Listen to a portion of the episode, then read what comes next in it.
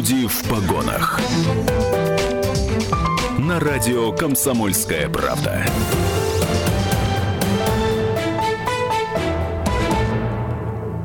Вечер, уважаемые радиослушатели. Это радио «Комсомольская правда» на 92,3 FM эм в Екатеринбурге. Также нас можно слушать в Нижнем Тагиле на 96,6 и в Серове 89,5. Ну, а если вы э, не имеете возможности слушать нас в FM-диапазоне, то можно зайти на сайт ural.kp.ru. Там есть э, кнопка в самом верху, посередине «Слушать радио». Нажимайте на эту кнопку, и вы можете слушать нас через интернет, находясь э, в любой точке планеты, в любой точке мира. Э, ну и еще я вам хочу сказать, что нас можно не только слушать, но и читать, читать на сайте ural.kp.ru подкасты и этой программы тоже вы сможете найти на нашем сайте. Ну, а если вам есть что сказать, если вам есть э, что добавить к нашему эфиру, то вы можете написать сообщение плюс 7 953 385 0923. Сегодня мы говорим с Мариной Гузиковой. Это главный государственный таможенный инспектор отдела по связям с общественностью Уральского таможенного управления. Здравствуйте, Марина. Здравствуйте.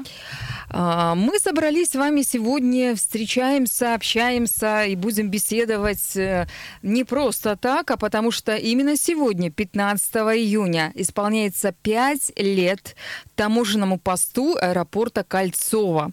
Причем таможенный пост называется почтовый, правда? Да. Правильно. Все верно. Э, я понимаю, что э, вот наш таможенный пост в аэропорту Кольцова, он уникальный, потому что это единственное место в Уральском федеральном округе, где а, международные посылки проходят таможню. Да, все верно. Это единственное место, куда прибывают международные посылки с разных интернет-площадок. Прибывают они в адрес исключительно физических лиц. То есть юридические лица не могут заказать, у них будет ограничение, и будут определенные а, ну, проблемы с таможенным оформлением. И все это оформляется здесь у нас в аэропорту Кольцово.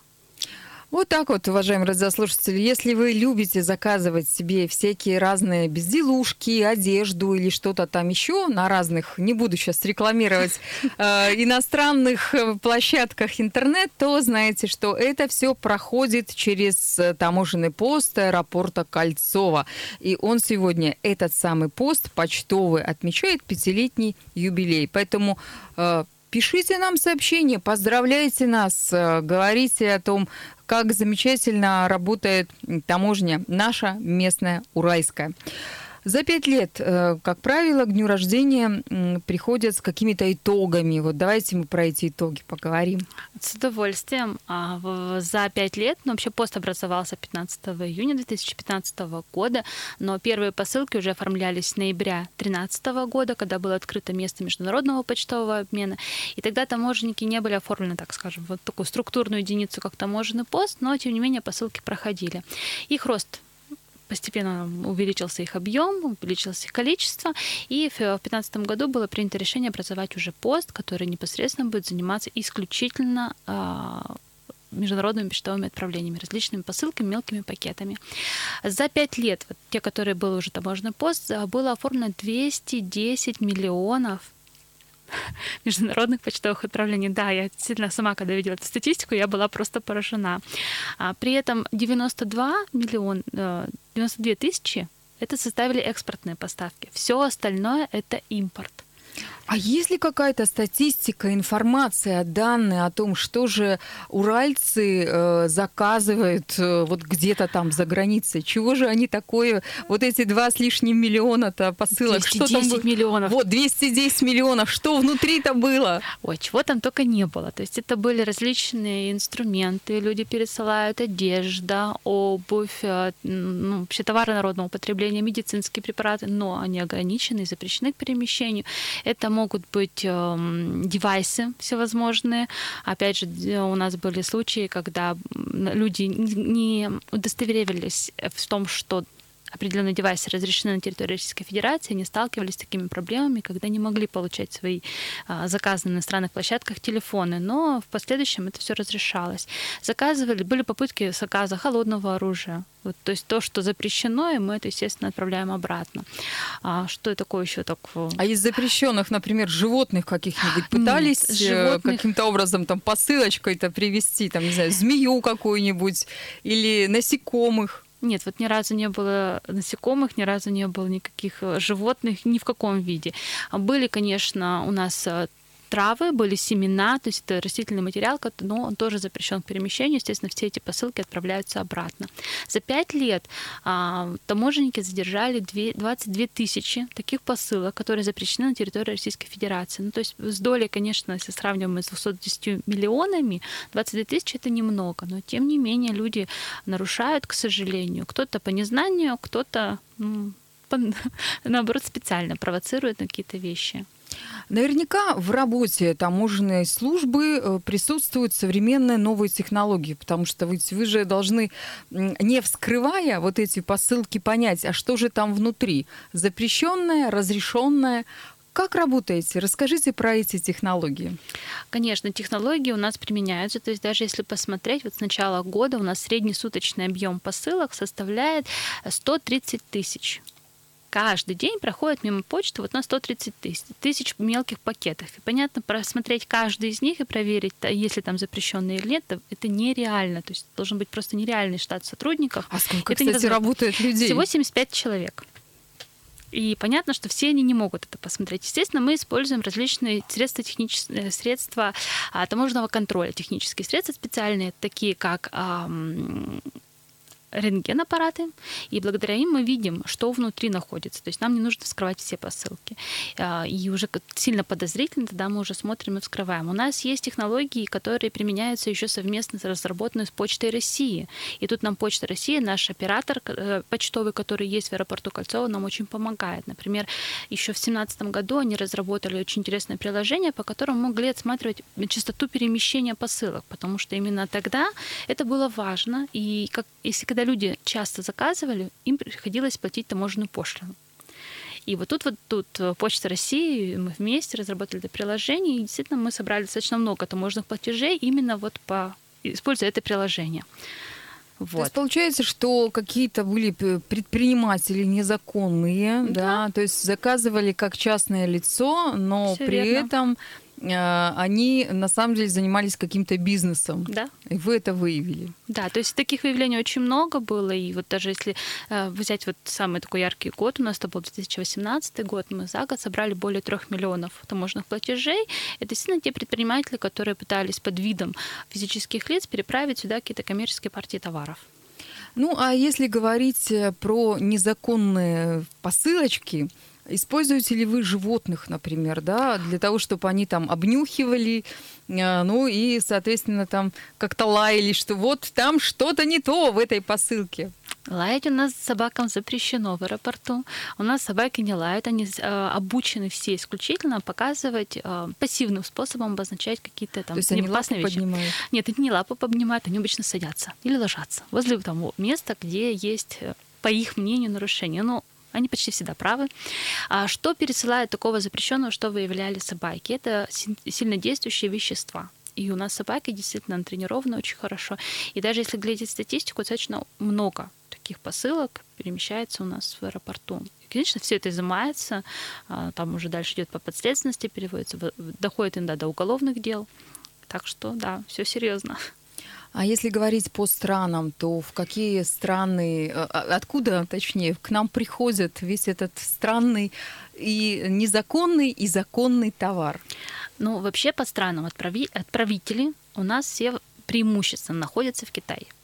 Но в последнее время мы видим рост посылок из других стран. Это страны Европы, страны Северной Америки, то есть достаточно много появляются страны. Это еще южноазиатского региона, то есть Корея очень много стало посылок оттуда приходить. А с чем это связано? Ну, не знаю, может быть, там площадки начинают активнее работать, интернет, и поэтому люди там тоже начинают заказывать. Преимущественно все идет из Китая. То есть Китай во, во время самоизоляции, во время вот этого режима, увеличились ли у вас э, количество присылаемых посылок э, к нам в наш регион? Да, по, логике вещей действительно должно было увеличиться, но такого не произошло. Почему? А дело в том, что с 27 марта, как вы помните, у нас запретили авиасообщение в России, но мы были не единственная страна, которая прекратили международное взаимодействие с другими странами. Таких стран очень много в мире, и поэтому вот это вся взаимодействие было прекращено. И э, а, почтовый обмен остановлен был на время, поэтому люди, кто заказывал даже в феврале, в марте, есть такие, кто еще до сих пор не получили посылки, кто-то отменял посылки, кто-то еще что-то. Но а, действительно в, во время действия вот этих сильных э, противоэпидемиологических и карантинных мер мы видели снижение посылочного объема. Это был март, начало апреля. А с конца апреля, мая мы видим ну, увеличение потока, то есть приходят те посылки, которые были заказаны ранее, которые стояли, ждали, когда можно будет попасть в страну. А что сейчас происходит? Сейчас э, у вас открыто уже авиасообщение с Китаем, с другими странами? Или все-таки еще э, посылки-то из некоторых стран не приходят, еще закрыты? Разрешения нет? Ну, э, при, приходят, прилетают, но к нам, э, не сразу к нам сюда, в Екатеринбург, а транзитом через Москву прибывают некоторые самолеты. Но, насколько я э, в последнее время анализировала эту ситуацию, чаще приходят автотранспортом.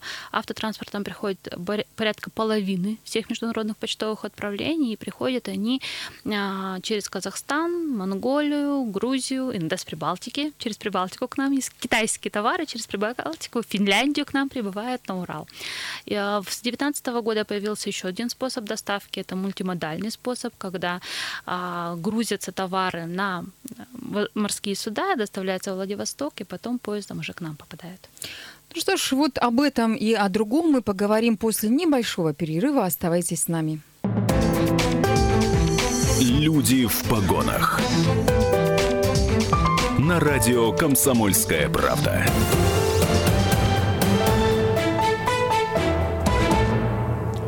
15 июня таможенный пост аэропорта Кольцова почтовый празднует пятилетний юбилей. Об этом мы говорим с главным государственным таможенным инспектором отдела по связям с общественностью таможенного управления Мариной Гузиковой.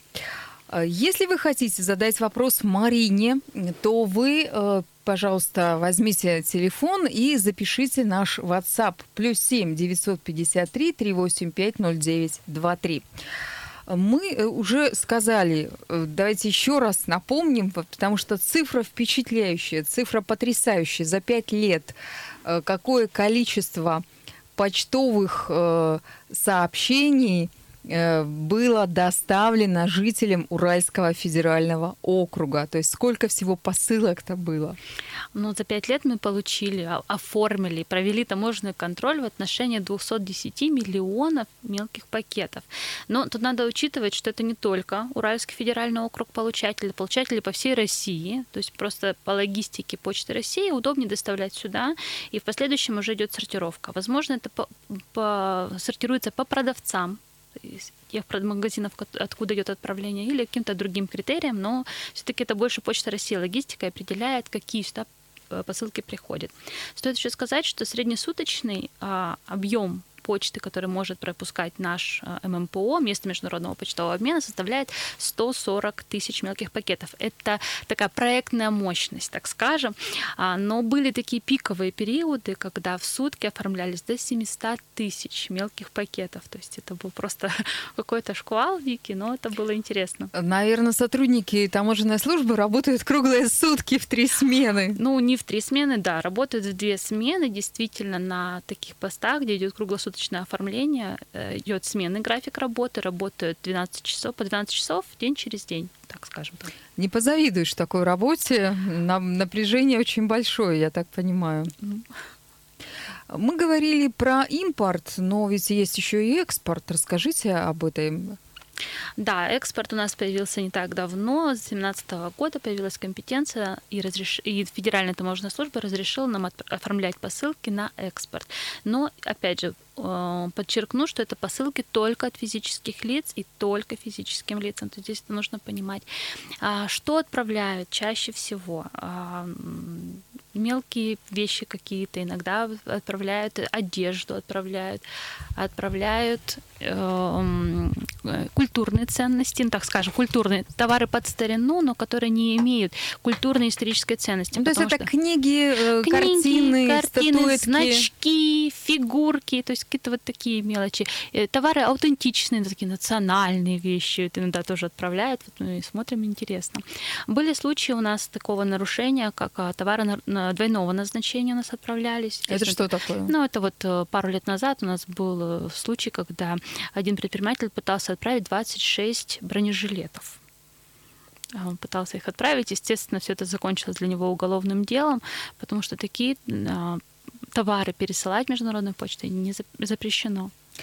А, давайте мы поговорим про правила международной почтовой пересылки. Расскажите про них и еще расскажите, вот мне просто очень интересно, так же, как и слушателям наверняка интересно узнать, а, где вот эта грань, которая отделяет э, а, личное потребление, да, раз мы говорим про физических лиц, и уже потребление, а, связанное со сбытом в коммерческих каких-то Э, условиях. Ну, то есть, если человек, допустим, ну, не знаю, занимается рукоделием и заказал э, большое количество пряжи, э, он заказал для себя. Как он может доказать, что это вот для своего потребления, чтобы связать себе, своей семье, там как, какие-то кофточки, да, шапочки, а не для того, чтобы это продать в магазине? Ну вот опять же, да, сколько вот он заказал этой пряжи? Если он заказал ее контейнер, то, конечно, мы спросим, а зачем вам так много? Понятно, что 10 мотков, ну, окей, пусть будет 10 мотков. А, тут нет такой строгой э, регламентации, это действительно на усмотрение таможенного инспектора всегда.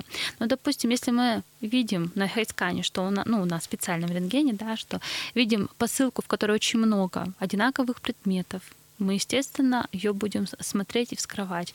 Открываем посылку и видим, к примеру, э, порядка ста чехлов на телефон на одну и ту же модель. Или ну, наоборот на разные это, модели. точно не для родственников и ну, не для друзей. Да, да, да. То есть и мы сразу видим, что либо же э, посылка, где очень много э, вещей, и начинается, что мы смотрим, что у них размерный ряд, подряд идет весь одинаковый, и модельки-то все вроде как похожие. И тоже возникает вопрос, а точно ли это для, э, для личного пользования? Естественно, мы всегда спросим, спросим получателя. Мы отправим, обычно идет отправление таких посылок уже на внутренний таможенный пост. То есть если говорим про Екатеринбург, то такие посылки передаются Екатеринбургской таможне.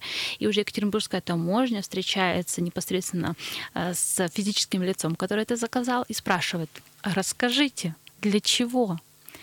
И уже тогда принимается решение, является ли это коммерческая партия или все-таки это для личного пользования. Интересная история, рассказываете вы. Напомню, что у нас в гостях Марина Гузикова. Это главный государственный таможенный инспектор отдела по связям с общественностью Уральского таможенного управления. Мы говорим о пятилетии таможенного поста аэропорта Кольцова, почтовый. Все э, почтовые э, посылочки, которые вы, уважаемые радиослушатели, для себя заказываете где-то, одежда, гаджеты или что-то там еще, вот это все проходит и приходит, самое главное, в аэропорт Кольцова на таможенный пост почтовый, и оттуда уже доставляется вам. Ну, а чтобы не попасть э, в просак, что называется, да, чтобы вас не обвинили том, что вы занимаетесь незаконным предпринимательством, чтобы не было штрафа, вам нужно изучить правила международной почтовой пересылки для физических лиц. Все правильно? Да, все верно. Эти правила у нас постепенно ужесточаются. И вот сейчас уже, наверное, самый маленький у нас лимит э, беспошлино перемещаемых в МПО товаров. Составляет он всего 200 евро. То есть можно товаров купить в одном международном почтовом направлении отправить на 200 евро. Слушайте, ну а если платье стоит больше, чем 200 евро? Как тогда, тогда придется заплатить пошлину 30% от стоимости в части превышения этих 200 евро. То есть такое тоже может быть. Э, тут еще главное учитывать, что не только стоимость будет важна, еще и вес. Спасибо большое. А, это радио «Комсомольская правда». Сегодня мы говорили с Мариной Гузиковой, главным государственным таможенным инспектором отдела по связям с общественностью Уральского таможенного управления. Хорошего вечера вам. Радио «Комсомольская правда». Более сотни городов вещания – и многомиллионная аудитория – Екатеринбург 92 и 3 FM. Эм. Кемерово 89 и 8 FM. Эм. Владивосток 90 и 4 FM. Эм. Москва 97 и 2 FM. Слушаем всей страной.